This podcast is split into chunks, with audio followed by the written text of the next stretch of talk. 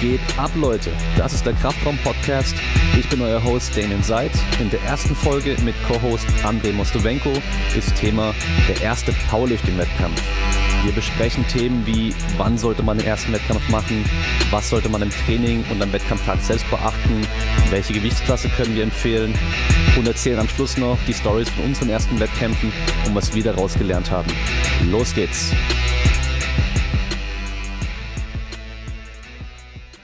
Warum macht man den ersten Wettkampf?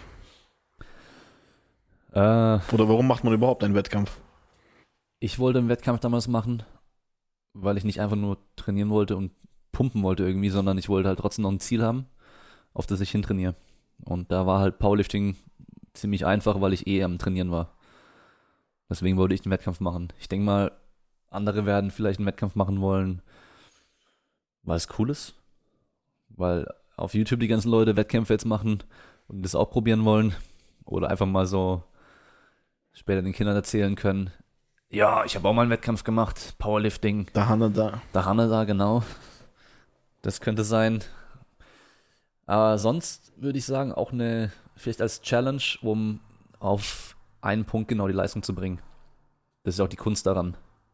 Bei einem Wettkampf wirklich dann die 100% bringen zu können, die man auch kann. Und nicht irgendwie eine Woche davor oder danach am Höchstpunkt zu sein. Am Höhepunkt zu sein. Keine Ahnung, sonst du? Ja, das wäre ja dann abhängig von der Zielsetzung, denke ich mal. Hm. Wenn du sagst, okay, ich möchte zu dem und dem Wettkampf wirklich die und die Leistung haben, dann ist es schon so. Wo- Woran ich eigentlich gedacht habe, dass man den Wettkampf macht, um, um einfach nur diese Extremsituation zu bekommen und dann ähm, irgendwie mehr Leistung abrufen zu können.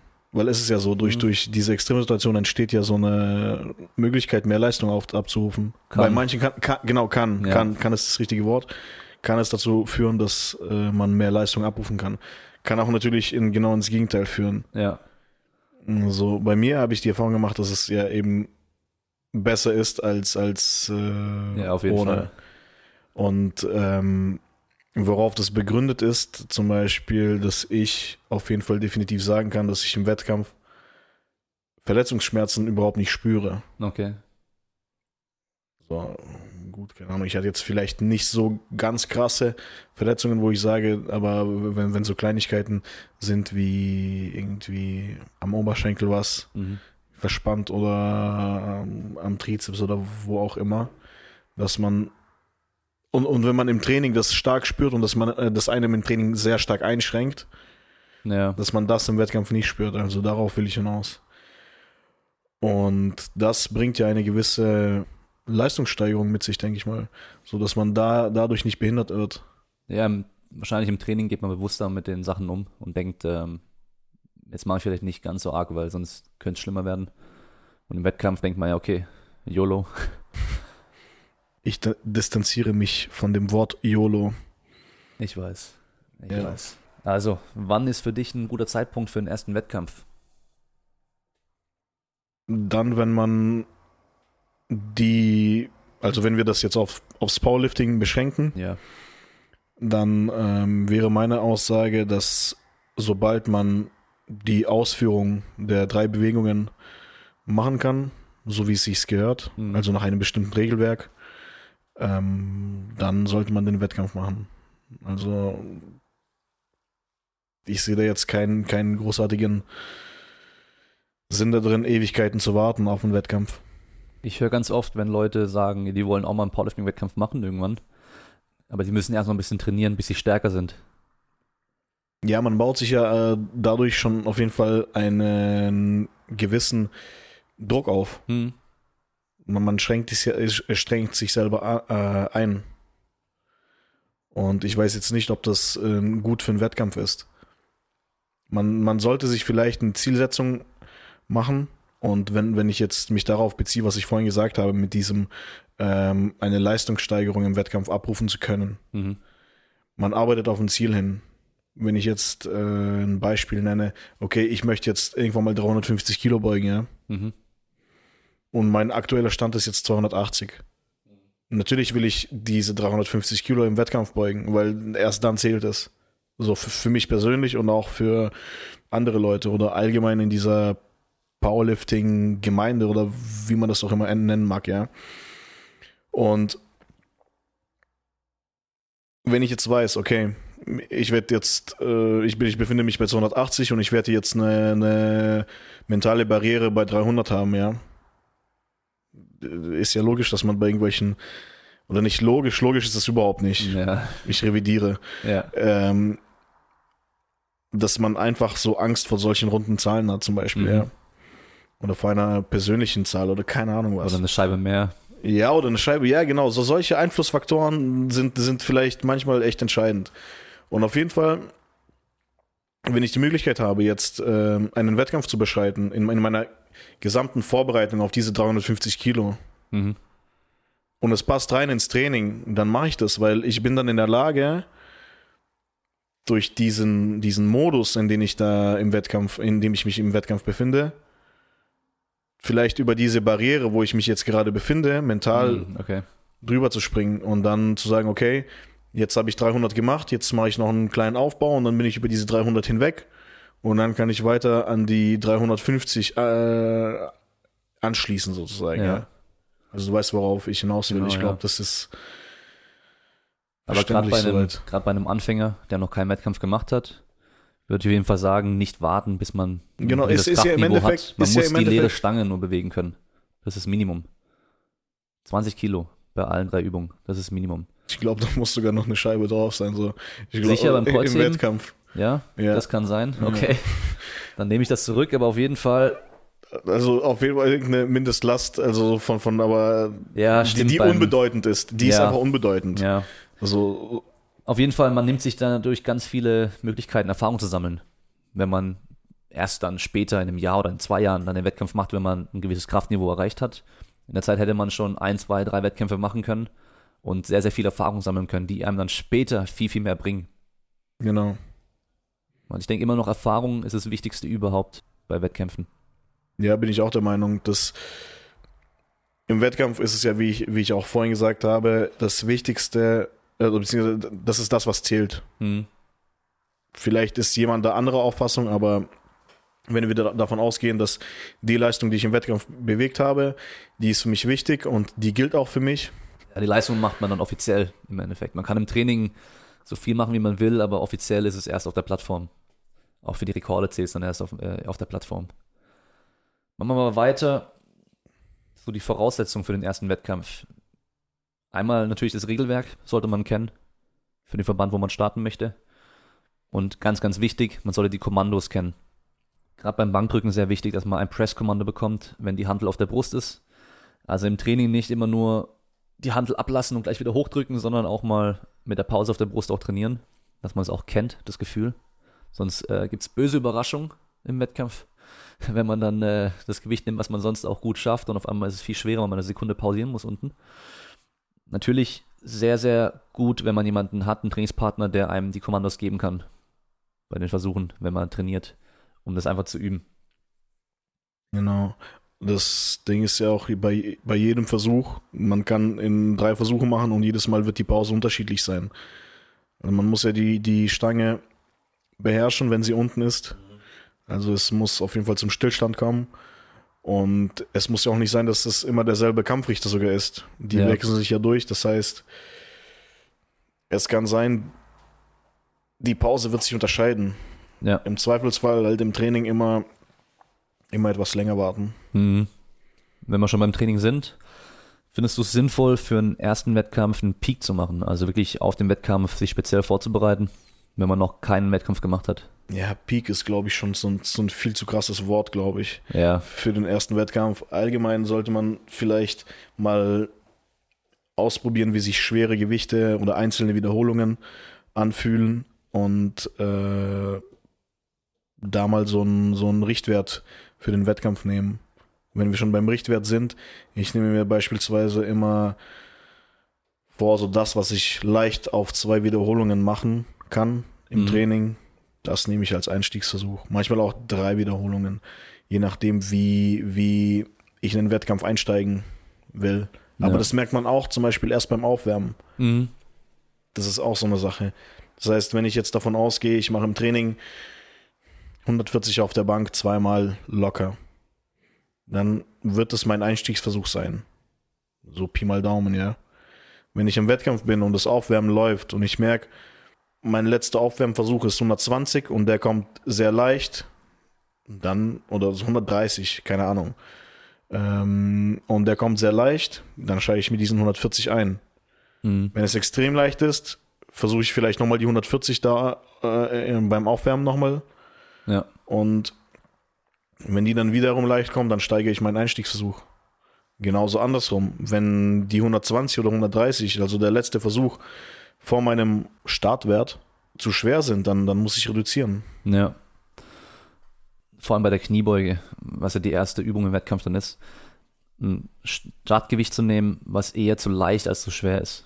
Ja. Dass man das Gewicht wirklich raushauen kann und dann direkt mal so ein positives Erlebnis hat und von da aus gut in den Wettkampf startet. Ja. Genau, du sagst also, das, das ist das richtige Wort, so, so in den Wettkampf starten. Mhm. Also das ist der erste Versuch vom ganzen Wettkampf und da sollte man auf jeden Fall sicher reingehen. Ja. Also ich habe echt schon oft erlebt, dass dann Leute den ersten Versuch nicht geschafft haben bei der Kniebeuge. Nikulin, Alter, würde- mir fällt ein gutes Beispiel ein. Ja. Äh, der hat jetzt äh, in der Gewichtsklasse bis 82,5, Mhm.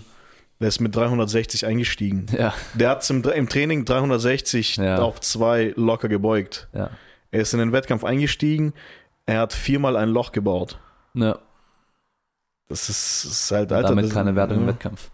Keine Wertung im Wettkampf, genau. Ja. Noch ein Punkt, wenn es gerade um diese Gewichte geht, die man plant. Also man, man befindet sich jetzt im Training ein, zwei Wochen bevor der Wettkampf stattfindet oder vielleicht drei Wochen davor, macht dann die letzten Einheiten, die letzten schweren Einheiten ähm, und überlegt, okay, bei der Kniebeuge öffne ich mit so viel Gewicht, beim Bankdrücken mit so viel, beim Kreuzheben mit so viel. Überlegt euch nur, was ihr bei der ersten Wiederholung machen wollt, bei dem ersten Versuch. Ich habe mehrmals schon erlebt, dass mir, das passiert eher den Mädels, würde ich sogar sagen, als den Jungs, dass die gesagt haben, ich mache im ersten das, im zweiten das, im dritten das, beim Bankdrücken mache ich so und so und beim Kreuzheben so und so. Und dann habe ich das als Total am Schluss. Und was passiert? Direkt Kniebeuge, erster Versuch nicht geschafft. Ja, also lasst euch komplett offen, was ihr im zweiten und im dritten macht. Beim zweiten kann man schon noch ungefähr anpeilen, ja, da gehe ich natürlich auf so einen Maximalversuch, den ich im Training auch vielleicht machen würde. Und den dritten aber komplett offen lassen, wie es an diesem Tag auch läuft. Und man Ja. kann einen Tag haben, der sehr gut ist und da geht einfach fünf bis zehn Prozent mehr. Man kann aber auch einen schlechten Tag haben und da geht einfach nicht so viel. Damit Ja. muss man dann noch umgehen können. Und ist ja auch nicht, nicht krass entscheidend. Das ist wichtig. Natürlich gut, wenn, wenn es jetzt dein totales, absolutes Ziel war, auf diesen Wettkampf dich vorzubereiten und an dem Tag läuft scheiße, ja, dann ist es so, dann ist es scheiße, ja. Da kannst du nichts machen. Aber wenn es so ein Zwischenwettkampf ist oder sogar der allererste Wettkampf, das hat überhaupt gar keine Bedeutung, weil man Ja. hat ja ein, ein höheres Ziel vor Augen. Ja. So, das zum einen. Zum anderen ist es so, man sollte sich für den Wettkampf, wenn man sich für einen Wettkampf entscheidet, auch ein realistisches Ziel setzen. Wenn natürlich, wenn habe ich Bock, irgendwo mal eine Tonne zu heben, so ja. Ja. Das heißt aber nicht, wenn ich jetzt in einen Wettkampf gehe und mir das äh, so krass wie auch immer wünsche, Ja. dass ich das auch schaffe, so. nee. Und äh, und dann vom dritten Versuch aus ausgehe, ja gut, dann muss ich 350 beugen, 280 drücken oder was auch immer. Nein, man, man geht vom Training aus. Ja, genau. Wie gesagt, das, man, man bewegt ja im Training, beziehungsweise ich persönlich bewege im Training keine Maximallast, die ich auf einen Versuch oder auf eine Wiederholung dann bewege. Das heißt, ich gehe immer von, von bestimmten Wiederholungen aus und wie ich in den Wettkampf dann einsteige, nehme ich aus dieser Information heraus. Mhm. So, und dann plane ich höchstens vielleicht mal, wo ich mich hinbewegen könnte, ja. Aber das, wie gesagt, das entscheidet sich dann letztendlich am Wettkampftag. Ja. Man kann sogar auch aus, aus dieser Situation, wenn man, wenn man sagt, okay, ich gehe von meinen Anfangsversuchen aus, wie ich vorhin schon gesagt habe mit dem Beispiel Ja. vom Nikulin. Es kann halt nicht laufen. Natürlich sollte im besten Fall im Training, so, so äh, im Wettkampf, die Motivation sein, sich irgendwie irgendwo zu verbessern. Ja. In irgendeiner Bewegung oder im Total, wie auch immer, das legt sich jeder für sich selber fest. So, aber man soll sich dann auch nicht an, an bestimmten Gewichten oder bestimmten Vorstellungen extrem zu krass festhalten. Ja. Ich denke einfach, das, das, das Ziel des ersten Wettkampfs sollte Erfahrung sein. Es sollte nicht sein, ein bestimmtes Total zu erreichen, sondern wirklich diese Erfahrung, den ersten Wettkampf hinter sich gebracht zu haben, zu wissen, wie das abläuft, wie man sich fühlt, wenn man da vorne steht und die ganzen Leute einen anschauen, der Hauptkampfrichter vor einem sitzt, Kommandos gibt und ähm, man einfach dieses andere Umfeld zu haben. Und von da aus kann man dann viel, viel besser damit umgehen und auch planen für weitere Wettkämpfe. Genau. Und das ist ja auch so, das sind alles Einflussgrößen, die man zuvor, wenn man, wenn man den ersten Wettkampf macht, ja gar nicht kennt. Mhm. Man weiß nicht, wie man damit umgeht. Und deshalb ist es wichtig, so schnell wie möglich da Erfahrung gemacht zu haben. Ja. Und da, daraus kann man sich ja auch dann, äh, wie du auch schon gesagt hast, das Training dem anpassen. Weil ich habe zum Beispiel meine, meine Kniebeuge, Technik, oder was Ja. heißt Technik, äh, mein Setup einfach, Ja. auch dem äh, Wettkampf angepasst. Im Training ist es so, du, du, nimmst eine Stange, läufst raus und beugst. Mhm. Im Wettkampf musst du ja auf ein Kommando warten. Wenn der Kampfrichter da vorne irgendwie mit irgendwas unzufrieden ist und dir dein, dein äh, Signal Squat nicht gibt, dann wartest du ja die ganze Zeit. Ja. Und äh, diese Zeit musst du ja irgendwie überstehen. Und du musst dir vielleicht Gedanken machen auch, okay, was mache ich jetzt gerade falsch? Und davon kann, da darf man sich nicht verunsichern lassen. Mhm. Und diese Erfahrung ist halt Gold wert im Endeffekt. Im Endeffekt entscheidet das dann äh, über einen erfolgreichen Wettkampf. Ja. Und äh, wie viele Leute gibt es, die mit sowas überhaupt nicht umgehen können? Auch manchmal sogar aus, aus mangelnder Erfahrung. Wie viele Leute waren jetzt bei irgendwelchen Wettkämpfen da, die wo vielleicht ihren ersten oder zweiten Wettkampf gemacht haben, obwohl ihre- Leistung im guten bis sehr guten Bereich lag. Ja, auf jeden Fall. Und es ist dann so, die, die, die die laufen raus, die wissen nicht, was passiert, äh, lassen äh, oder beugen, beugen zu flach vielleicht, beugen äh, zu schnell, warten nicht aufs Kommando. Legen die Stange direkt wieder ab. Äh, Genau, legen die Stange direkt wieder ab. So viele Leute, die man gesehen hat oder die man kennt, die dadurch irgendwie ein Loch gebaut haben Ja. und nichts in die Wertung bekommen haben. Deswegen ist es natürlich ärgerlich dann, wenn man, wenn man wirklich eine gute bis sehr gute Leistung hat und dann in einem Wettkampf versagt sozusagen. Ja. Also wirklich den ersten Wettkampf auch mental nicht eine zu große Bedeutung geben. Mhm. Ja. Von da aus können wir auch direkt beantworten, wenn man zw- zwischen zwei Gewichtsklassen steht. Da werden dann viele denken, ja, ja, wenn ich jetzt äh, runtergehe, ein paar Ki- paar Kilo runtergehe, könnte ich ähm, Mehr Leistung. mehr Leistung relativ bringen Ja. oder mich besser platzieren. Aber wenn wir jetzt schon gesagt haben, das Wichtigste ist die Erfahrung, ja, dann vergesst dieses ganze Gewicht machen, abzunehmen und sowas. Einfach mit dem Gewicht, was ihr habt, hingehen. Ganz einfach. Da habt ihr eine Sache weniger, die ihr beachten müsst, auf die ihr euch noch vorbereiten müsst, weil wie der Körper darauf reagiert, ist auch wieder so eine Sache. Muss man auch trainieren. Ja? Genau, natürlich und ist auch es- mal Erfahrung gesammelt haben in dem Bereich. Genau, wie, du- wie du sagst, es ist auch eine, eine gewisse Art von Erfahrung, aber das ist nicht die Erfahrung, die man im ersten Wettkampf machen muss Ja, genau. oder machen sollte.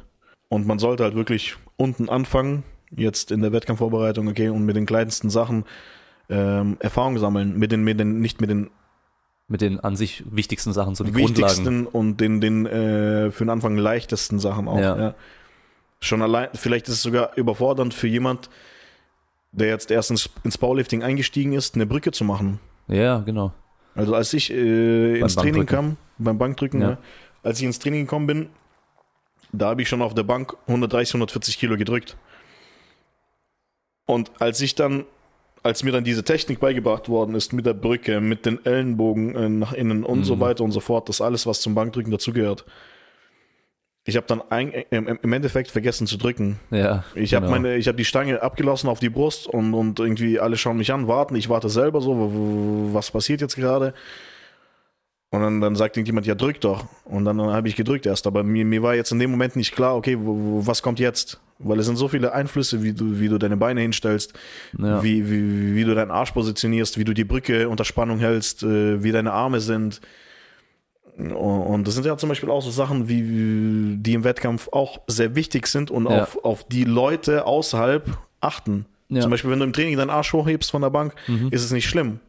Ja. Aber hier kann es äh, sein, dass, dass man einen ungültigen Versuch bekommt. So. Das ist ein ziemlich guter Punkt. Ähm, ich würde es einfach Routine nennen, dass man im Training bei, bei den Wettkampfübungen eine Routine reinbekommt, dass man selber nicht mehr nachdenken muss. Ah ja, beim, äh, beim Kniebeugen, ich laufe jetzt raus, linker Fuß zuerst, dann der rechte Fuß. Äh, jetzt muss ich einatmen, ähm, okay, leicht nach hinsetzen, runter sitzen, jetzt muss ich wieder aufstehen. Diese ganzen Punkte, auf die man achten sollte, wenn es um die richtige Ausführung geht, die sollten so automatisiert sein, dass man manchmal nachdenken muss, dass man sich nur noch auf diese Kommandos konzentrieren kann vom Wettkampfrichter und einfach nur noch beugen kann oder drücken kann. Ja, Wobei, wobei das jetzt schon, glaube ich, ähm, auf jeden Fall ist das ein sehr wichtiger Punkt. Das auf jeden Fall. Aber für den ersten Wettkampf ist es, glaube ich, so, dass, dass man sogar das mit, mit dieser Unerfahrenheit mhm. reingehen kann und auch vielleicht auch sollte, damit man weiß, wo, wo, wo, wo man die Fehler macht. okay. Weißt du, was, Ja, was ich meine? könnte auch sein, ja. Aus Fehlern lernen im Endeffekt. Genau. Ja.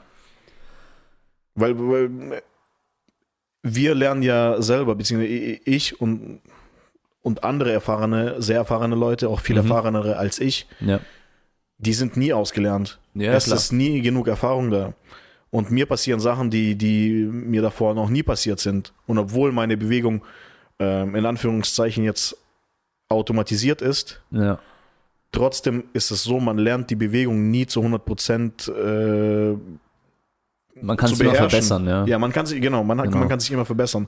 Du näherst dich dieser Perfektion nur an. Genau, und, und, und von daher wird es nie perfekt sein. Und ähm, deswegen ist das, ja, jetzt, wie soll ich das abschließen? Ist ja egal. Hast du für den Wettkampftag an sich noch irgendwelche Tipps für einen Anfänger? Ich mache das auch so, dass ich, dass ich beim Wettkampf- Wettkampftag zum Beispiel, wenn, wenn wir jetzt darüber sprechen, ähm, damit ich nichts vergesse, weil ich habe die Angewohnheit, irgendwelche Sachen zu vergessen, Mhm. dass ich wirklich von unten anfange, von den Füßen, also Ja. Schuhe, Stulpen, Socken? ja, Stulpen. Also ich, ich, ich habe keine Sorgen, ich habe durchgehend Stulpen an. Okay, beim Äh, Kreuzheben auch. Stulpen, was laber ich Stulpen? Äh, diese, die, die, diese langen Socken, wie nennen die sich? Socken, Stulpen, Okay, es oder? gibt auf Russisch einen, einen, Begriff Sag den dafür. russischen Begriff. Scheiß drauf. Auf jeden Fall, ähm, ja, Schuhe, Socken richtig. Ja. Irgendwie habe ich äh, Stulpen jetzt mit langen Socken verwechselt. Ja, dann Stulpen, Unterwäsche eventuell. Eventuell, Ja, sonst den, den Singlet, wie man, wie man will. wie man auf Pimmelgün steht halt. Ja. Und ja, T-Shirt, Ah. Ellenbogenbandagen fürs, äh, fürs Aufwärmen. Ellenbogen, wie heißt das? Also nicht Bandagen, sondern Auch Stulpen dann. ja, Ellenbogenstulpen, genau, die ich jedes Mal beim ersten Versuch vergesse auszuziehen. Ja. Und eigentlich der Versuch ungültig ist somit. Ja, wie auch immer. Theoretisch kommen noch Gürtel und Handgelenksbandagen dazu. Nur, Ja, ich glaube, die letzten Jahre, die genau. letzten Jahre hast du ja nicht mal welche besessen selbst, sondern musstest die mal ausleihen, ja. Muss das ja ausleihen. Ich habe da, ich, ich habe. Soll ich Gib die mir das. Also die Story davon. Ein, ein Kumpel von mir, also ich hatte einen Gürtel, der mir perfekt gepasst hat. Wirklich so, so mein absoluter Traumgürtel. Den habe ich geschenkt bekommen vor meinem ersten Wettkampf noch. Okay. Und dann hat mir äh, mich ein Kumpel angerufen und hat gefragt, hey, ich habe einen, ähm, WG-Kollegen, der hat irgendwie Rückenschmerzen, kann ich mir deinen Gürtel ausleihen? Weil, weil der, der, der wusste halt nicht, was der sonst da dem Trainiert geben kann. überhaupt? Nein, der, das war Der irgendwie wurde so, dem- ein- so ein Tätowierer. Der wollte dem anzie einfach anziehen. Ja, Für jeden der, der, Tag. Ja, okay. der hat halt Rückenschmerzen gehabt, Ja, der hat mich okay. angerufen und hat ge gefragt, ob, ob der, ich den, den Gürtel ausleihen kann. Ich so, ja, von mir aus, das ist, das ist doch gar kein Ding. Auf jeden Fall ist der Typ dann irgendwann mal, äh, die haben sich verstritten. Okay. Der Typ ist ausgezogen aus der WG, ist dann in die USA gezogen Okay. und hat meinen Gürtel mitgenommen. Oh Mann.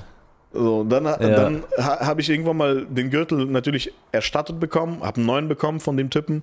So ein Kack-Inzer-Gürtel, Alter. Der, der Ah ja, hast du den, okay. Ja.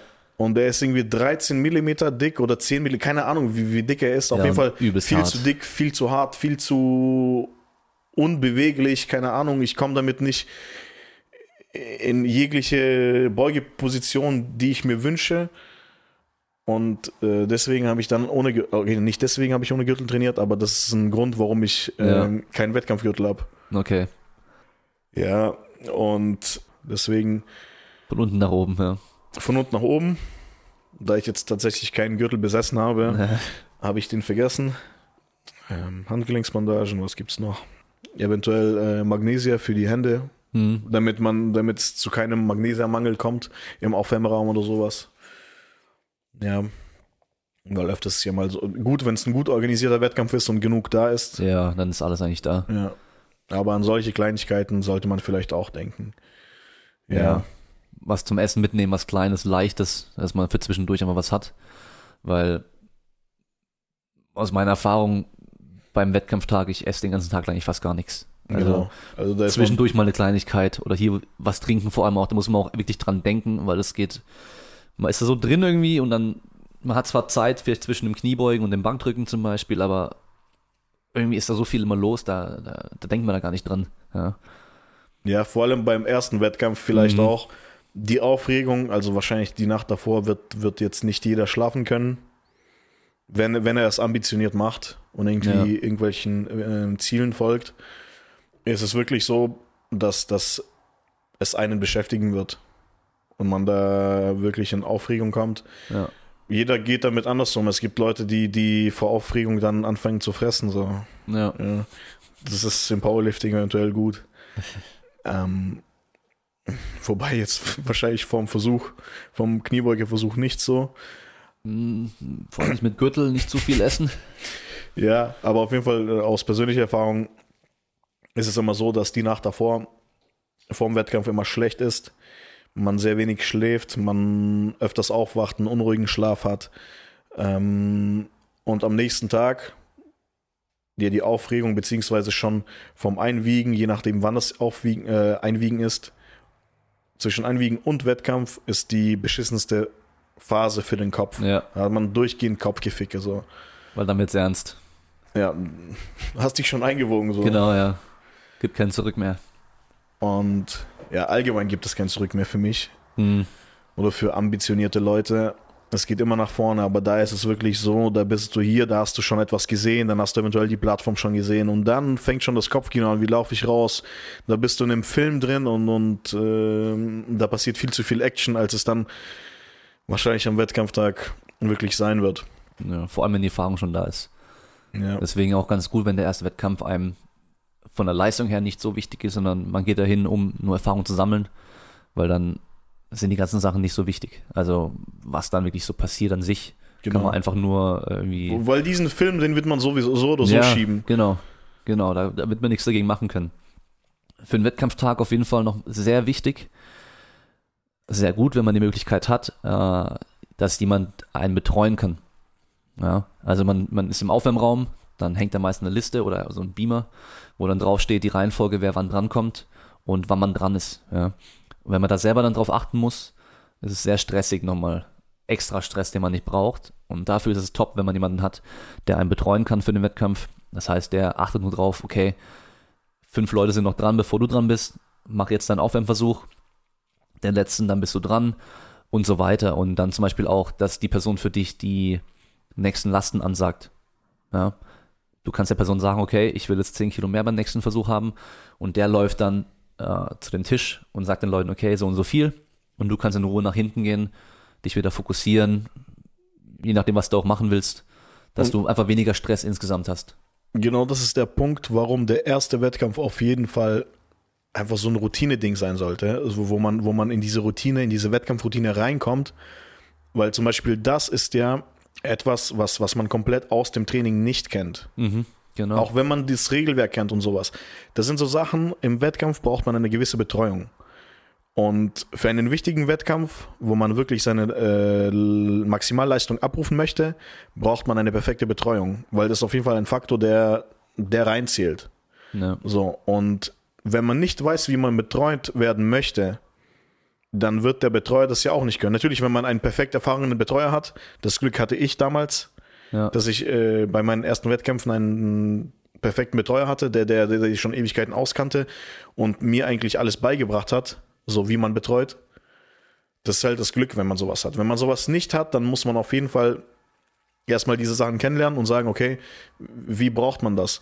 Dass man zum Beispiel dann sagt, okay, du hast noch fünf Minuten oder du hast noch eine Minute vorm Versuch.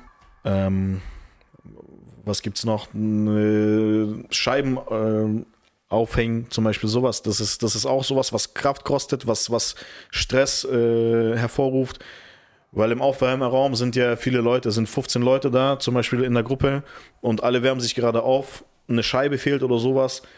Und wenn du jetzt gerade, äh, gerade beugen musst und die Zeit schon drängt und du eine Scheibe nicht findest, was machst du dann? Ja. So, und das sind solche Sachen, die auch der Betreuer vom Athlet erfahren muss. Ja. Der Athlet muss dafür sorgen, der Athlet muss für seine Betreuung sorgen. So. Genau, ja. Um dafür zu sorgen, muss man eine Erfahrung ge- gemacht haben, was man, wie man es haben möchte im Wettkampf. Ja.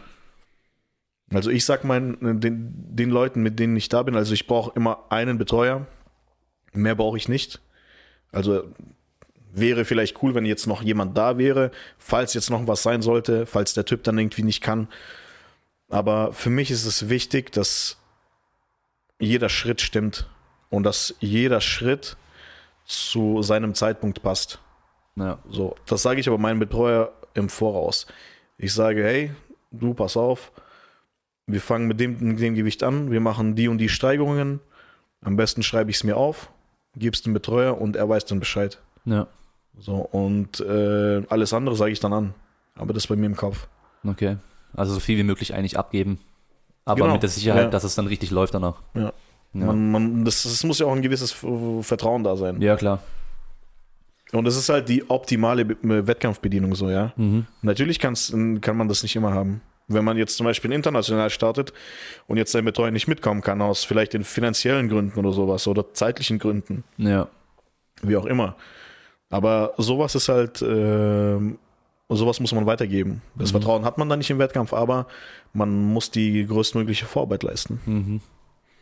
Was beim ersten Wettkampf an Erfahrung noch sich herauskristallisieren kann, was für ein Typ man selbst überhaupt ist. Ja, also es gibt viele Leute, die unter diesem Druck einfach nicht Leistung bringen können. Jetzt kommt es darauf an, jetzt muss ich die Leistung bringen. Äh, Jetzt stehst du auf der Plattform, alle Leute schauen zu.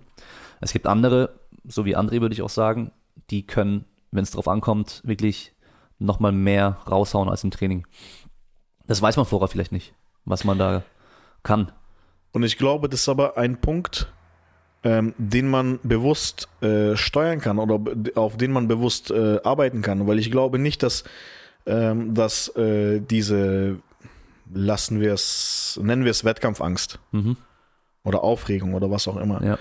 ähm, dass man das, äh, wenn man darauf hinarbeitet, das wegbekommt. Und genau durch, wenn man äh, den Wettkampf rechtzeitig macht, den ersten Ja. oder die ersten Wettkämpfe, und mit der Absicht da reingeht, okay, das ist jetzt nicht so wichtig Mhm. und ich sammle nur Erfahrung, dann bereitet man sich auf den wichtigen Wettkampf bestmöglich vor. Ja. Und das kann man steuern. Auf jeden Fall, das kann man auch trainieren, ja. Und, und das sind dann die Sachen, wenn man eh schon sagt, okay, ich bin von vornherein so jemand, der eher nicht unter solchen Voraussetzungen gut funktioniert und dann diese Sachen nicht stimmen, dann, dann ist es halt, dann, dann, dann gräbt man sich ein eigenes Loch sozusagen. Ja, vor allem, wenn man dann auch wieder sich äh, ein Ziel gesetzt hat mit äh, im dritten Versuch will ich das und das machen. Wenn man Ja. kein, wenn man keine genaue Vorstellung hat oder sagt, ich muss so, so viel schaffen, damit ich dieses Total bekomme, dann hat man schon mal wieder weniger Druck, der auf einem auch lastet dann. Ein Punkt, den ich noch ansprechen möchte, ist Musik und Stimulantien wie Koffein zum Beispiel. Man sollte bedenken, wenn man, je nachdem auf welchen Wettkampf man geht, hat man da vielleicht keine Musik oder man kann sich nicht aussuchen, welche Musik läuft. Es gibt auch Wettkämpfe, da kann man vorher genau sagen, ich möchte die und die Musik hören beim Wettkampf. Wenn ich die Kniebeugen mache, auch in so einer bestimmten Lautstärke. Es kann sein, dass, dass, dass ich im Wettkampf bin und dann läuft nur noch meine Musik. Im Aufwärmraum auf jeden Fall. ja. Also wer jemals einen Wettkampf macht und André ist da, dann läuft im Aufwärmraum seine Musik. auf jeden Fall bedenkt es, wenn im Training, es gibt viele Leute, die brauchen im Training äh, harten Metal, harten Hip-Hop, irgendwas, was die motiviert. Sehr laut auch noch, ja. Beim Wettkampf hat man es auf einmal nicht. Das kann einen wirklich aus der Bahn werfen. Ja, wird eine ungewohnte Situation sein, genauso mit Stimulantien. Also, das ist so eine Sache, wenn ihr im Training immer 200 Milligramm Koffein davor zu euch nimmt, macht es vor dem Wettkampf auch. Andersrum, wenn ihr im Training kein Koffein zu euch nimmt, macht es nicht vor dem Wettkampf, wenn ihr es vorher noch nie gemacht habt. Ja, das ist so ein Punkt. Am Wettkampftag, in der Zeit davor, nichts Neues ausprobieren. Ja, Sachen, genau. das, Das ist vor das allem auch für die späteren Wettkämpfe noch wichtig, ja. Sachen, die ihr probieren wollt beim Wettkampf, die solltet ihr vorher auf jeden Fall schon mal testen, weit weg von dem Wettkampf zeitlich.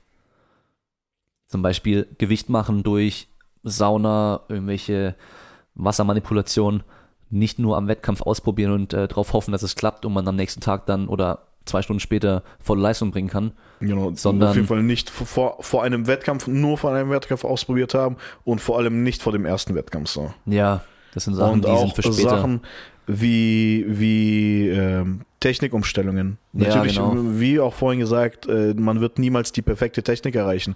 Da kommt vielleicht irgendjemand, der jetzt mehr Erfahrung hat als, als der eigene Trainer oder als das, was man kennt. Und der verbessert dich und man sieht, okay, gut, das bringt eine deutliche Verbesserung. Trotzdem ist der Körper nicht darauf eingestellt und in so einer Extremsituation kann man vielleicht das, man, man, man denkt dann viel zu viel und dann äh, verkackt man das, obwohl es Ja. einem doch besser liegt oder eine Verbesserung ist. Deswegen, sobald man irgendwie was, was Neues äh, gelernt hat, aber der Wettkampf jetzt, sagen wir mal, drei, vier Wochen entfernt ist, dann sollte man sich auf jeden Fall Gedanken machen, ob man das reinnimmt und im Zweifelsfall weglassen. Eigentlich hätte ich jetzt gesagt, immer weglassen, Ja. außer es ist halt wirklich so eine Sache, wo ich sage, okay, das kann ich auf jeden Fall in drei Wochen äh, zu 100% beherrschen. ja. Aber grundsätzlich nichts Neues äh, dazu nehmen oder was, was den Wettkampf auf jeden Fall irgendwie beeinflusst. Auch nicht neue Schuhe, ähm, irgendwelche neuen Stulpen. Wenn, wenn man jetzt irgendwie in, in weichen Stulpen beugt und dann sagt man, ja, für den Wettkampf will ich mir jetzt Harte besorgen und, und, und dann äh, schießt es dir das komplette, die komplette Technik weg. So. Ja. Klar, wenn es jetzt nur eine, eine Kleinigkeit ist, irgendwie von der Bewegungsvorstellung, eine kleine, kleine Änderung, dass man dadurch die Bewegung an sich nicht anders macht, aber sie besser ausführt, mit mehr Power zum Beispiel, kein Problem, nutzt es. Aber wenn einer sagt, hey, dein Körper ist nicht dafür ausgelegt, klassisch zu heben, mach mal Sumo und das funktioniert vielleicht auch einigermaßen, trotzdem nicht ein paar Wochen vorm Wettkampf ändern. Macht einfach weiter, wie es wie es davor gemacht wurde, weil ihr habt dann die Routine in dieser Bewegung und nach dem Wettkampf könnt ihr euch Zeit nehmen und es dann komplett nochmal neu erlernen. Von hier aus würde ich jetzt vorschlagen, dass wir mal die eigene Erfahrung noch bringen, über unsere ersten Wettkämpfe berichten. Also fang nur am besten mal an, André. Genau, also als ich ins Powerlifting kam, kam ich vom Boxen. Und im Boxen habe ich auch Wettkämpfe bestritten. Und es gab eine Zeit, also darüber werde ich wahrscheinlich irgendwann mal noch separat erzählen, wie die ganze, wie es zum Powerlifting kam. Aber auf jeden Fall gab es einen Zeitraum, wo ich keine Wettkämpfe gemacht habe im Boxen. Und dann zufällig ins Powerlifting reingerutscht bin und für mich war von Anfang an klar, ich, werd, ich will Wettkämpfe machen so. Dann kam ich halt mit dieser Aussage bei meinem ersten Training und es war klar, okay, es steht eine deutsche Meisterschaft an und da solltest du dich vielleicht ausprobieren, um zu wissen, wo du stehst und wie dann die Aussichten sind. Dazu muss man jetzt sagen, warum überhaupt direkt zu der deutschen. Ich habe damals schon um die 130, 140 gedrückt. Geboxt habe ich bis 69, also habe ich plus minus 70 Kilo gewogen. Also jetzt eine Leistung, die nicht unbedingt schlecht ist oder mit der man einfach Aussichten hat, irgendwie irgendwas. Ich würde schon sagen, sehr gute Leistung im Bankdrücken auf jeden Fall. äh, Nicht begrenzt aufs Powerlifting. Vielleicht irgendwie allgemein für, für, für einen äh, Breitensport so, okay. Aber im Powerlifting war das ja so, ich habe ich hab mich erkundigt, ich habe nach deutschen Rekorden geschaut und die waren ja deutlich drüber. Okay, die waren zwar mit Equipment, das ist aber eine andere Geschichte so. Das ist, das ist nochmal was anderes, ein separates Thema. Auf jeden Fall habe ich dann auch ähm, paar Wochen zuvor, bevor ich dann ins, ins Powerlifting Gym kam, Kreuzheben ausprobiert mit dem Typen, der mich überhaupt dahin gebracht hat. Und ich habe bei meinem allerersten Kreuzheben 180 Kilo gehoben. Ähm, ich wusste jetzt nicht, inwiefern das gut oder schlecht ist. Ich, hab, ich, kann mich, ich kannte mich damit überhaupt nicht aus. Ich habe da auch zum ersten Mal das Kreuzheben überhaupt gemacht. Und meine erste Kniebeuge habe ich dann tatsächlich in dem Training dann gemacht, eine korrekte Kniebeuge. Also Okay. das war was davor vielleicht Beinpresse gemacht.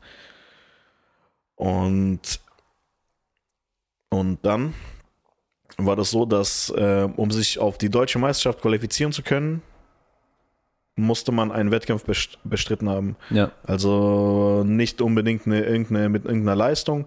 Man muss einfach nur in dem Wettkampfjahr einen Wettkampf gemacht haben, um bei der Deutschen starten zu können oder zu dürfen. So. Der erste Wettkampf war, lag am Marsch der Welt in Bayern. Da sind wir hingefahren. Und der Wettkampf äh, war dann zwei Wochen, nachdem ich überhaupt mit Powerlifting angefangen habe. Ja. Also direkt, wirklich direkt. Ich habe da, okay, ich habe schon ein bisschen im Training natürlich Maximallasten ausgetestet, äh, im, im Bankdrücken. Also ich, ich war schon vom Kopf her mh, bereit, etwas Schweres zu bewegen. So. Ja. Da, da musste ich jetzt nicht so eine krasse mentale Arbeit bewältigen. Aber der Bewegungsablauf vom Kreuzheben oder vom, von der Kniebeuge, der war mir komplett neu. Also wirklich, das ist eine, am Wettkampftag, am ersten Wettkampftag, war das wirklich eine zweiwöchige Erfahrung in der Kniebeuge. Ja. Und dazu muss ich sagen, mit Bandagen. Ja, okay.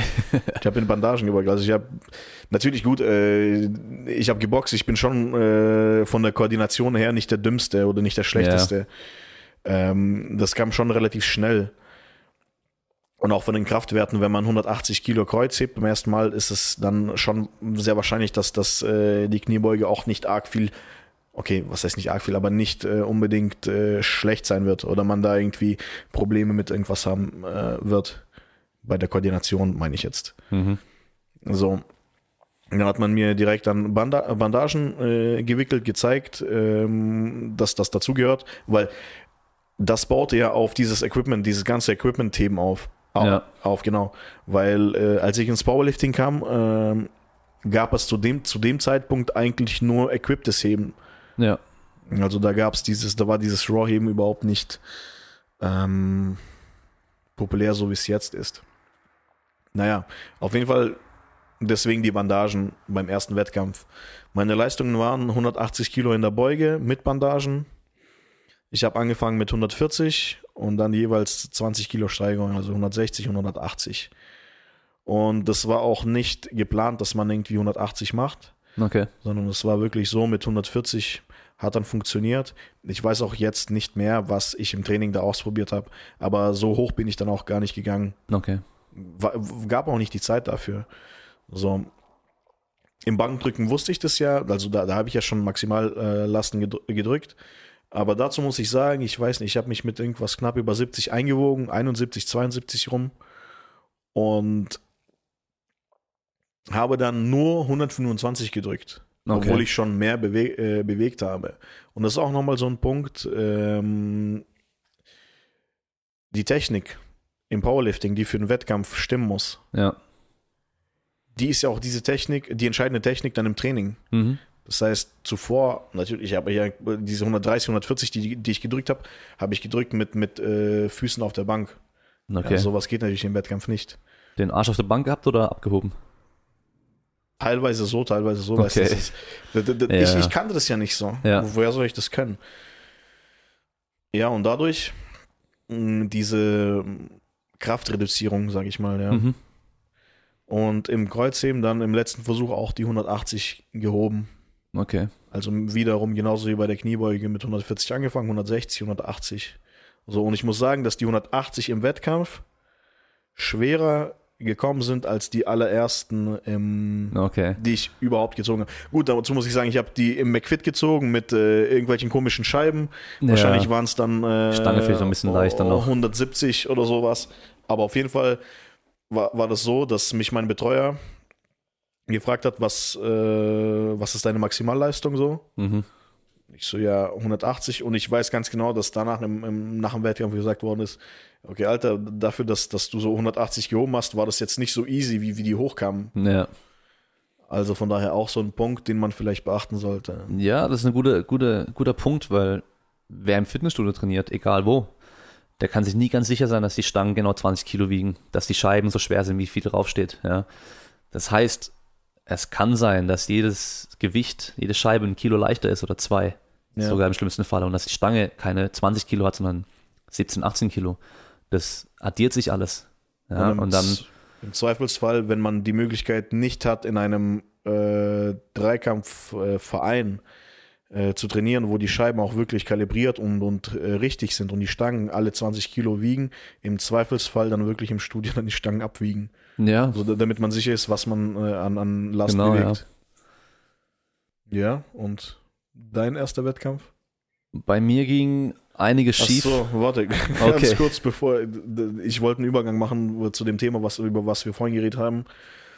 Ähm, mir ist wichtig, ähm, allgemein Leuten, die ambitioniert sind, ähm, etwas mitzugeben. Das sehe ich als meine Aufgabe. Und ich sehe das so, dass viele sich von, von, von einem Wettkampf beeindrucken und beeinflussen lassen.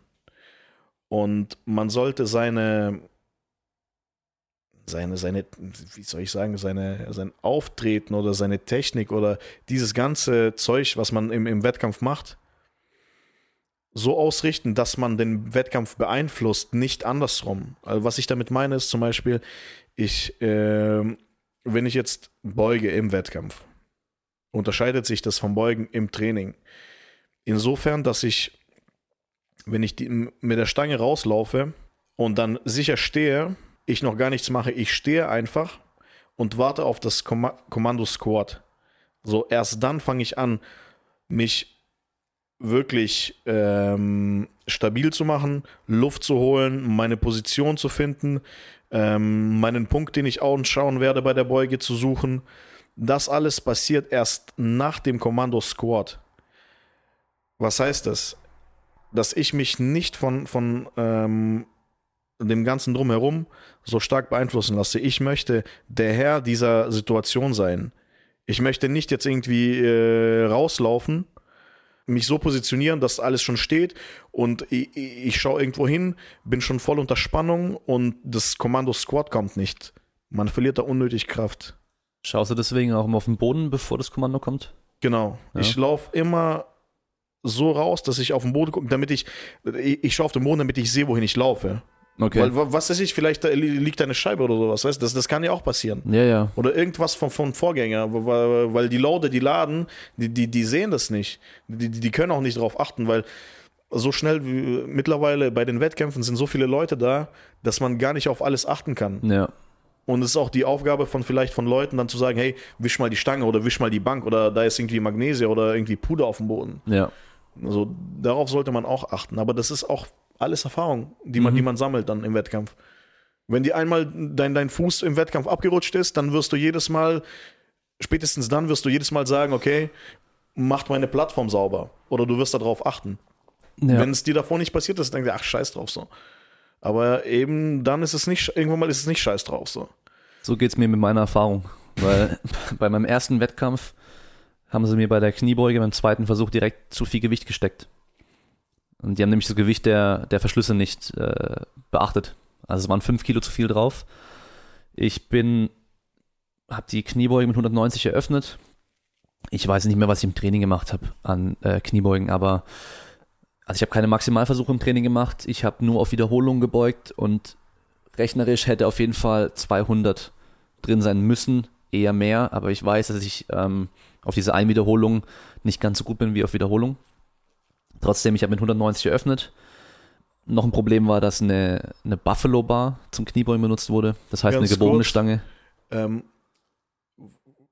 wichtig vielleicht auch für Leute, die jetzt äh, auf Wiederholungen trainieren oder mit Wi- Wiederholungen arbeiten. Woher weißt du, dass du jetzt nicht äh, gut bist bei, bei einzelnen Wiederholungen? Oder wie, wie, wie legst du dir das zurecht, wenn du, wenn du auch die Aussage machst, okay, ich habe da ne- nicht so eine gute Übersetzung? Es gibt ja ziemlich viele, äh, mittlerweile einige verschiedene Formeln zum Berechnen des äh, Maximums durch Wiederholung, also 1RM. Das sind verschiedene Formeln. Man muss immer schauen, wo die herkommen. Es gibt welche, die wurden von mit Gewichthebern gemacht zum Beispiel. Und generell beim, beim Reißen beim Stoßen bist du auf Wiederholung deutlich schlechter als auf eine Wiederholung, ja, weil die Technik einfach so entscheidend ist. Bei mir persönlich zum Beispiel ist beim Bankdrücken so, dass ich da gar nicht davon ausgehen kann. Meine Leistung liegt immer unter diesem errechneten Maximum. Beim Kniebeugen mittlerweile passt es eigentlich ziemlich gut und beim Kreuzheben liege ich eigentlich deutlich drüber. Beim Kreuzheben bin ich auf Wiederholung aber einfach auch schlecht. Das liegt vielleicht daran, dass ich klassisch ziehe und nicht äh, Sumo. Da braucht man auch wieder Erfahrung. Das heißt, wenn man im Training immer wieder mal so ein Wiederholungsmaximum macht, fünf Wiederholungen, so viel Gewicht wie es geht, oder mit, mit einem bestimmten Gewicht so viele Wiederholungen wie es geht. Und sich das dann ausrechnet und dann Vergleich mit den anderen Trainingseinheiten, die man gemacht hat, wo man auch mal so ein Maximum probiert hat auf Wiederholung und auch ein echtes Maximum vielleicht kennt vom Wettkampf oder vom Training. Und dann kann man das so ein bisschen, ja, festlegen, kann ich diese Formel nutzen für mich oder auch nicht, oder ich weiß, ich bin da einfach zwei, drei Kilo drunter. Da hat mir die Erfahrung noch ein bisschen gefehlt. Auf jeden Fall ich bin da eher schlecht in den Wettkampf gestartet. Das heißt, die 190 Kilo, die gingen hoch, aber jetzt auch nicht so leicht, wie sie gehen sollten für einen ersten Versuch. Dann habe ich 200 machen wollen im zweiten. Habe natürlich nicht gesehen, dass die mir zu viel Gewicht drauf machen. Hat beim Rauslaufen sich gleich auch schon deutlich schwerer angefühlt. Ich bin es gewohnt aus dem Training, ab einer bestimmten Last nur noch 10 Kilo Schritte zu machen. Warst du alleine beim Wettkampf?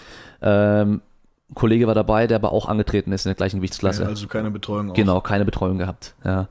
Ähm, ich bin auch die ersten Male immer am Tisch vorbeigelaufen und mein Gewicht nicht, habe mein Gewicht nicht angesagt, weil mhm. ich da einfach nicht dran gedacht habe. Ja, da musste ich immer zurücklaufen und nochmal sagen, ah ja, mein Gewicht äh, für den nächsten Versuch so und so hoch.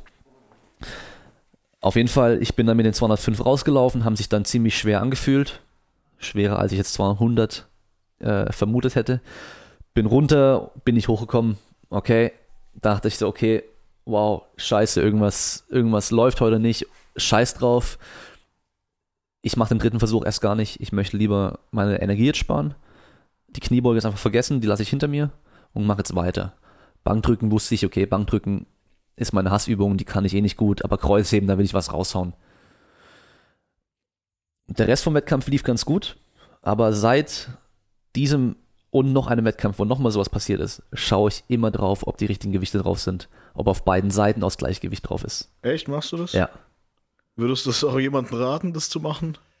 Ähm, ich hätte jetzt gesagt, weil, das sollte dein Betreuer erledigen eigentlich. Genau, genau, genau. Weil ich hätte jetzt gesagt, ähm, da, dafür kann man jetzt nichts. Mhm.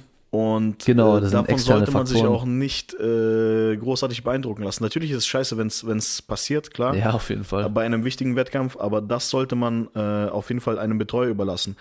Und äh, im Zweifelsfall natürlich dann selber gucken. Mhm. Aber ja, weil das, das ist ja auch nochmal so ein Stressfaktor, weißt du, wie ich meine? Auf jeden Fall. Ja. Mittlerweile mache ich es halt so, ich schaue schnell, links und rechts ja. passt's. Ja, oftmals hat man mittlerweile auch an den äh, Projektoren die Scheiben drauf, die drauf sein sollten. Das heißt, die Scheibenstecker müssen gar nicht mehr gucken. So viel Gewicht, da muss ich die und die und die drauf packen, sondern die packen einfach drauf, was angezeigt wird. Das heißt, die haben auch weniger Stress, die machen einfach nur und dann kann ich schnell vergleichen, ob das passt. Wenn ich das nicht machen würde, hätte ich vielleicht mehr Stress, weil ich mir nicht sicher bin, ey, ist wieder was Falsches drauf. Ja, okay, ist, de ist deine persönliche Routine. Genau, das Deswegen. ist halt meine also Erfahrung mich, vor allem auch, ja. Für mich wäre das viel zu, äh, viel zu stressig, sowas, glaube ich, jetzt im Moment. Aber das sein, ist, ja. ich habe ja so eine Erfahrung nicht gemacht. Ist mir halt mehrmals passiert. Ja. Mein zweiter Wettkampf, äh, an dem Tag bin ich umgezogen. Den ganzen Morgen und Vormittag. Das heißt Möbel schleppen dann mit dem Auto zwei, zweieinhalb Stunden gefahren, die ganze Zeit verfahren, im Schau gestanden noch. Äh, bin angekommen, viel zu spät. Meine Gewichtsklasse war schon am Kniebeugen beim letzten Versuch. Und ich dachte, ja toll, das war mein Wettkampf. Ähm, hab dann mit dem Veranstalter gesprochen, der hat gemeint, ich kann bei den ganz schweren Jungs mitmachen. Also ich weiß nicht, ob es die 105 plus war oder 120 plus. Auf jeden Fall war ich mit meinen 86 Kilo, äh, bin ich ein bisschen aufgefallen in dieser Gewichtsklasse. Und ich hatte dann mit Umziehen bis zum ersten Versuch ungefähr fünf Minuten Zeit. Das heißt, ich habe schnell mein Singlet angezogen, meine Gewichtheberschuhe angezogen, habe 60 Kilo fünfmal gebeugt, 120 dreimal, 160 einmal und dann mit 170 nur gestartet, weil ich einfach wusste, ey, ich habe zu wenig Zeit, ich kann jetzt nicht mit einem höheren Gewicht starten. War auch gut, die 170 waren schwer. Ich habe dann nur auf 180 erhöht, den dritten komplett sein lassen, weil ich an dem Tag einfach nicht mehr fit war. Hab dann zum Beispiel noch den Fehler gemacht beim Kreuzheben einfach mal Hook zu machen. Ich habe im Training ein paar Mal Hook probiert, aber jetzt nicht irgendwie wochenlang damit trainiert. Aus welchem Grund? Einfach vergessen, verpeilt oder? Ähm, ich hatte damals dann gedacht, okay, diese Imbalancen, wenn man die Hand eindreht zum Beispiel und. Einen auf Wissenschaftler gemacht. Ja, vor allem auch bei mir ist es so, ich habe recht lange Finger. Also das Damien heißt, ich gerade mit seinen Händen rum und versucht mir irgendwas äh, mit, mit einem äh, Kreuzgriff zu zeigen. Genau, wenn ich einen Kreuzgriff mache und wenn ich einen Hookgrip mache, da gewinne ich nochmal ein, zwei Zentimeter. Ja, okay, Weg, okay. den ich mir einsparen kann. Also es geht dann mit großen Händen und langen Fingern Also ziemlich du, gut. du, du, du, du sparst dir mit deinen langen Armen, Alter, schon einen halben Meter Weg. Ja, Alter, da wegen einem halben Zentimeter. dafür sind meine Beine wieder länger. Auf jeden Fall, zweiter Versuch 230, die Hantel bleibt komplett regungslos liegen. Ich habe irgendwie angefangen zu ziehen, habe die einfach dann losgelassen, bin aufgestanden und war selber irgendwie erstaunt, was ich da gerade gemacht habe. Dann hat der Kampfrichter auch gesagt, hey, versuch mal einen Kreuzgriff. Und dann habe ich auch gesagt, ja, ja, mache ich im nächsten. Hab die dann auch locker gezogen danach. Also es lag nicht an der Kraft, es war einfach nur dumm. Und dann kommen wir direkt noch zum dritten Wettkampf. Da musste ich aufschreiben auf einem Zettel am Anfang, mit welchen Gewichten ich eröffnen möchte. Also die ersten Versuche. Und war bei beiden, also beim Kniebeugen und beim Bankdrücken jeweils in der starken Gruppe. Es ist so beim Wettkampf, da werden meistens maximal 15 Leute pro Durchgang in eine Gruppe gesteckt. Das heißt, wenn 30 Leute in der Klasse sind, macht man zwei Durchgänge. Das heißt, Gruppe 1 macht seine drei Versuche durch und dann erst kommt Gruppe 2. Und es geht einfach nach dem Startgewicht, was man äh, auf der Stange dann hat. Und beim Kreuzheben war ich auf einmal dann in der, in der ersten Gruppe. Habe ich mich schon gewundert, weil es war ein Wettkampf, da waren wenige Teilnehmer, es waren auch alle Gewichtsklassen zusammen. Ähm, da waren noch ein paar Frauen mit dabei. Also ich habe mich echt gewundert, sind jetzt alle so stark im Kreuzheben, dass da irgendwie die Hälfte von denen stärker ist als ich. Weil ich bei den Kniebeugen, glaube ich, der, der vorletzte oder der drittletzte war, der dran war. Mhm. Also hat mich echt gewundert. Ich dachte aber, gu- gut, egal, wird schon seinen Sinn haben. Vielleicht ist einfach irgendwas Ja. komisch. Ich bin voll hier konzentriert, habe meine Kopfhörer drauf, Musik voll Lautstärke, bin, bin am, am In, in deinem eigenen Film. Genau, bin, bin voll drin gerade, visualis visualisiere, wie ich diese Stange hochreiße, ganz locker. Erster Versuch, 230 Kilo. Kollege tippt mich an, der auch mitgemacht hat im Wettkampf, sagt, ich bin dran. Ich ziehe meine Kopfhörer ab, laufe nach vorne, stelle mich vor die Stange, guck nach oben, hol die Luft, gehe runter, fass die Stange und spring mit der Stange dann fast weg, weil die hatten einfach 100 Kilo vergessen. Das heißt, ich hatte 130 in der Hand und nicht 230, weil der Typ, der meinen Zettel genommen hat, der hat da 130 gelesen statt 230. Ja, entweder hat der Typ nicht lesen können und du hast nicht schreiben können. Ich glaube, der Typ war schuld. Okay. ja. Wir belassen es dabei. Das Ding war natürlich, ich habe jetzt auch meine Kopfhörer drauf gehabt, die ähm, das Gewicht nicht gehört, was angesagt wurde. Das nächste Problem war, das war in der Schweiz. Die haben das auf Französisch angesagt. Mein Kollege hat es nicht verstanden. Ich hätte es verstanden. Ja. Egal, ich wollte dann direkt äh, 100 Kilo draufpacken lassen sofort und den zweiten oder den ersten Versuch wirklich machen. Die haben gemeint, nee, wir machen jetzt weiter. Du bekommst später noch einen vierten Versuch. Also an sich nochmal drei Versuche insgesamt. Ja.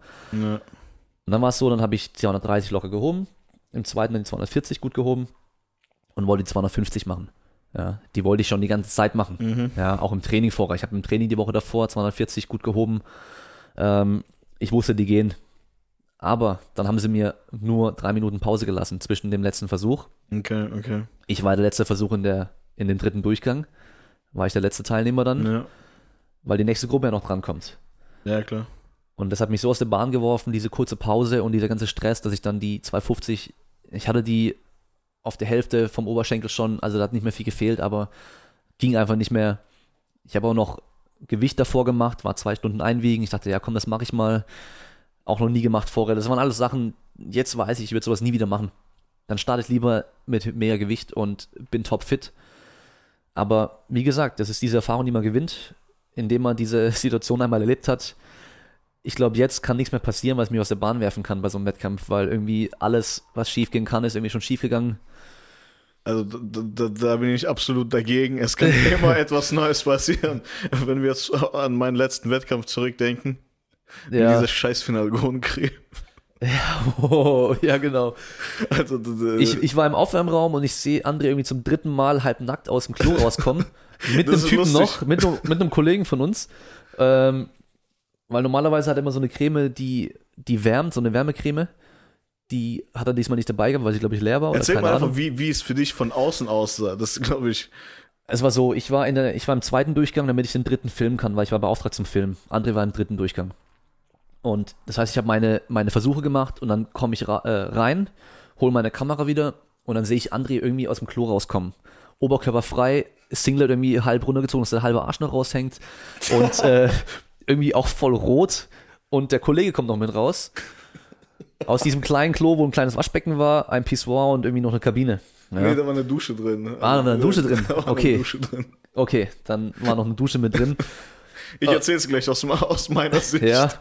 Und äh, ich denke mir so, okay, was ist jetzt los? Ähm, schau, wer dran ist ähm, als nächster, weil ich halt filmen sollte. Komm wieder in den Aufwärmraum rein. André ist nicht da und kommt wieder aus dem Klo raus. Wieder halbnackt. Bis ich dann ihn gefragt habe, was los ist, und er hat gemeint, er hat sich äh, Finalgrun besorgt, anstatt seine normale Creme, die er sonst hat, weil wir haben die in der Apotheke nicht gefunden. Ähm, war das die extra starke? Keine Ahnung, ich habe ich hab zuvor äh, nie Finalgon benutzt. Ja, Ich wusste, was es ist. ja. Ähm, ein Kollege hat mir halt äh, benutzt es immer. Und gut, ich habe das davor zwar schon einmal benutzt und ich wusste, dass, dass es mehr auf der Haut brennt als meine Creme und nicht so gut tiefenwärmt, also in die Muskulatur reingeht. Ich, hab ne, ich mache jetzt extra Werbung, weil ich das für, für gut halte, diese Creme. Also ich benutze immer Nicoflex. Das ist ursprünglich aus Ungarn, glaube ich. Genau, wenn jemand auf sowas steht, dann sollte er sich Nicoflex besorgen. Das ist auf jeden Fall eine absolute Top-Creme für, für es, es brennt nicht so krass auf der Haut, aber wärmt richtig gut die Muskulatur. Mhm. Und ich stimme ja eine bestimmte, eine gewisse Menge immer. Und mein, mein Betreuer ist meistens derselbe. Der weiß ja ungefähr, was, was ich da immer benutze. Und äh, ich creme mir immer so meinen, meinen unteren Rücken damit ein, einfach damit die Durchblutung besser ist und, und ja, damit man Ein gutes Gefühl einfach auch hast. Genau. So. Und auf jeden Fall habe ich diese Creme vergessen, beziehungsweise die ist bei mir ausgegangen. Es war zwar eine im Trainingsraum, aber da habe ich gedacht, ach, ich gebe mir diesen Stress nicht, werde ich mir bestimmt schon irgendwie in der Apotheke besorgen können. In keiner Apotheke gab's das. Dann gab's aber diese Finalgon-Creme. Und ich habe es ja gehört, habe es schon mal ein bisschen ausprobiert. Also ein bisschen, der Kollege hat mich mal kurz eingecremt, aber jetzt wirklich wenig. Und ich weiß, dass es gebrannt hat. Da habe ich gedacht, gut, wird jetzt nicht so, nicht so wild sein. Aber wa- wa- was, was, was soll denn von einer scheiß Creme passieren so? So Wird, wird dir jetzt nichts krass Krankes passieren so. Auf jeden Fall cremt ich mein Kollege mit den äh, gewöhnlichen Mengen am Rücken ein und ich bin am Aufwärmen. Und es war, bevor ich äh, angefangen habe, wirklich Gewicht drauf zu packen. Also ich habe mich, glaube ich, mit der leeren Stange bisschen warm gemacht oder allgemein vielleicht aufgewärmt. Ich war, glaube ich, ein bisschen laufen. So, und ähm, dann habe ich mich angefangen aufzuwärmen. Und irgendwie merke ich, ey, Alter, es wird viel zu heiß und irgendwie ist es vollkommen unangenehm und ich fange an zu schwitzen und es tut übertrieben weh. Ich kann meine Handel nicht auf den Rücken ablegen. Und irgendwann mal habe ich mein T-Shirt ausgezogen und ich glaube, das war der erste Fehler. Dann habe ich angefangen zu wedeln, damit es ein bisschen kühler wird. Und dann hört es auf, wenn, als ich gewedelt habe. Und irgendwann mal, sobald ich aufgehört habe, dann zu wedeln, hat das so höllisch gebrannt, dass, dass, dass man das wirklich nicht aushalten konnte. Und das Ding ist, das hat sich ja dann so gesteigert. Ich, das war ja wirklich am Anfang, ich habe mein T-Shirt ausgezogen, dann wurde es warm. Und das war aber kurz bevor wir uns eingecremt haben. Das heißt, das war noch nicht wirklich tief drin in der Haut. Ja. Und dann sickert, sickert dieser ganze Scheiß da durch und mir ist wirklich schon so schlecht. In dem Moment habe ich mir gesagt, okay, ich bin jetzt äh, 800 Kilometer gefahren zum Wettkampf und ich scheiß da drauf. Mir ist es vollkommen egal. Hauptsache, ein scheiß Krankenwagen soll holen, soll mir irgendwas geben, dass ich diese scheiß Schmerz nicht spüre. Oh. Und alles andere war mir in diesem Moment wirklich schon komplett egal. Irgendwann habe ich gesagt, okay, komm, wir gehen mit meinem Betreuer, wir gehen jetzt äh, und versuchen das äh, abzuwischen. Wir haben es erstmal mit Wasser versucht, weil sobald man mich dort irgendwie berührt hat, waren das unbeschreibliche Schmerzen. Wir haben es äh, mit kaltem Wasser versucht Wurde schlimmer? und äh, es, es wurde auf, auf jeden Fall besser. Okay. Als wir dann rausliefen, war das das erste Mal, wo du mich Ja. gesehen hast. Ich bin rausgelaufen und auf einmal merke ich, okay, gut, jetzt wird es noch schlimmer. Dann sind wir direkt wieder, ich ich war keine halbe Minute draußen. ja. Wir sind direkt wieder reingegangen, haben dann äh, diese ganz normale Handseife genommen, die da steht Ja. im Klo, haben es mit Seife versucht und er hat mich dann wirklich geschrubbt mit, mit so diesen äh, Schleifpapier-Handtüchern, die da, Ja, die da sind. Du kennst diese doch die, die, die, ja genau, diese Papiertücher, diese grauen. Das hat wehgetan, wirklich wie in der Hölle. Also, Das ist unbeschreiblich. Und dann dabei mit dem Stress im Hinterkopf, okay, ich muss jetzt beugen. Und ich habe ja noch gar nichts bewegt, keine einzige Last. Irgendwann mal laufe ich zum zweiten Mal raus und dann, ich weiß nicht mehr, ob ich zwei oder dreimal, ich glaube, nee, dreimal waren wir drin. Genau, wir waren dreimal drin. Wir sind zwar rausgelaufen und ich habe mein T-Shirt wieder angezogen und es wurde aber jetzt, es, es, es war ein bisschen besser, aber es hat trotzdem gebrannt. Dann habe ich gesagt, ey komm, wir machen es noch einmal. Wenn es nicht geht, dann geht's halt nicht und dann, dann müssen wir irgendwie was anderes überlegen. Ja. Haben wir es nochmal gemacht, äh, nochmal abgewaschen, dann kam ich raus und das war so, dann bist du, glaube ich, gekommen oder Matthäus ist gelaufen und hat geschaut, wie viele, wie viele Leute noch vor mir sind und es war Ja. halt wirklich so, dass die letzte Gruppe schon, äh, beziehungsweise die Gruppe vor mir angefangen hat, ihren letzten Versuch zu machen. Das heißt, ich hatte noch 15 Minuten maximal für mein ganzes Aufwärmen. Ja. Und dann äh, hat mir meine Betreuer ge- gesagt, okay, komm, fang jetzt an, zieh ein T-Shirt an und, und, und leg los. Und dann habe ich irgendwie angefangen. Und es, es, es war auch, wir haben auch echt wirklich viel abgewaschen. Aber irgendwie musste ich ja dann loslegen und, und anfangen. Hat ja schon gedrückt.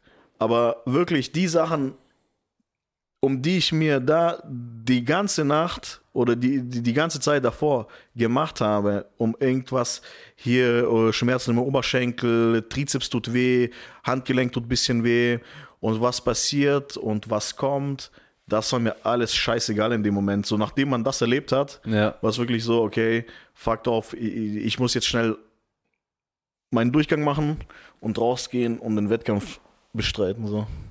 Ja, das ist im Endeffekt ein Top-Beispiel für nichts beim Wettkampftag ausprobieren, was man noch nicht kennt. Genau. Ja, das war genau das, was man nicht machen sollte. Aber ja, Ja, Erfahrung. Man, man, man denkt sich dabei nichts. Man denkt sich da nichts dabei. Ja. Damit sind wir auch schon jetzt am Ende angekommen von dieser Ja. Folge. Also nochmal so die wichtigsten Punkte, die wir festhalten wollen. Ist einmal der erste Wettkampf so früh wie möglich eigentlich, solange man die Be Bewegung beherrscht. Direkt anmelden für den Wettkampf, Erfahrung sammeln, nichts Neues ausprobieren, was man nicht kennt am Wettkampftag und einfach generell den Wettkampf erstmal nicht so ernst nehmen. So, das war auch schon die erste Folge des Kraftraum Podcast. Ich hoffe, wir konnten euch einige Fragen beantworten. Wenn es euch gefallen hat, gebt eine Bewertung auf iTunes ab, teilt den Podcast mit euren Freunden, besonders die, die vorhaben, im Powerlifting einen Wettkampf zu machen und hört euch die nächste Folge an. Bis dann.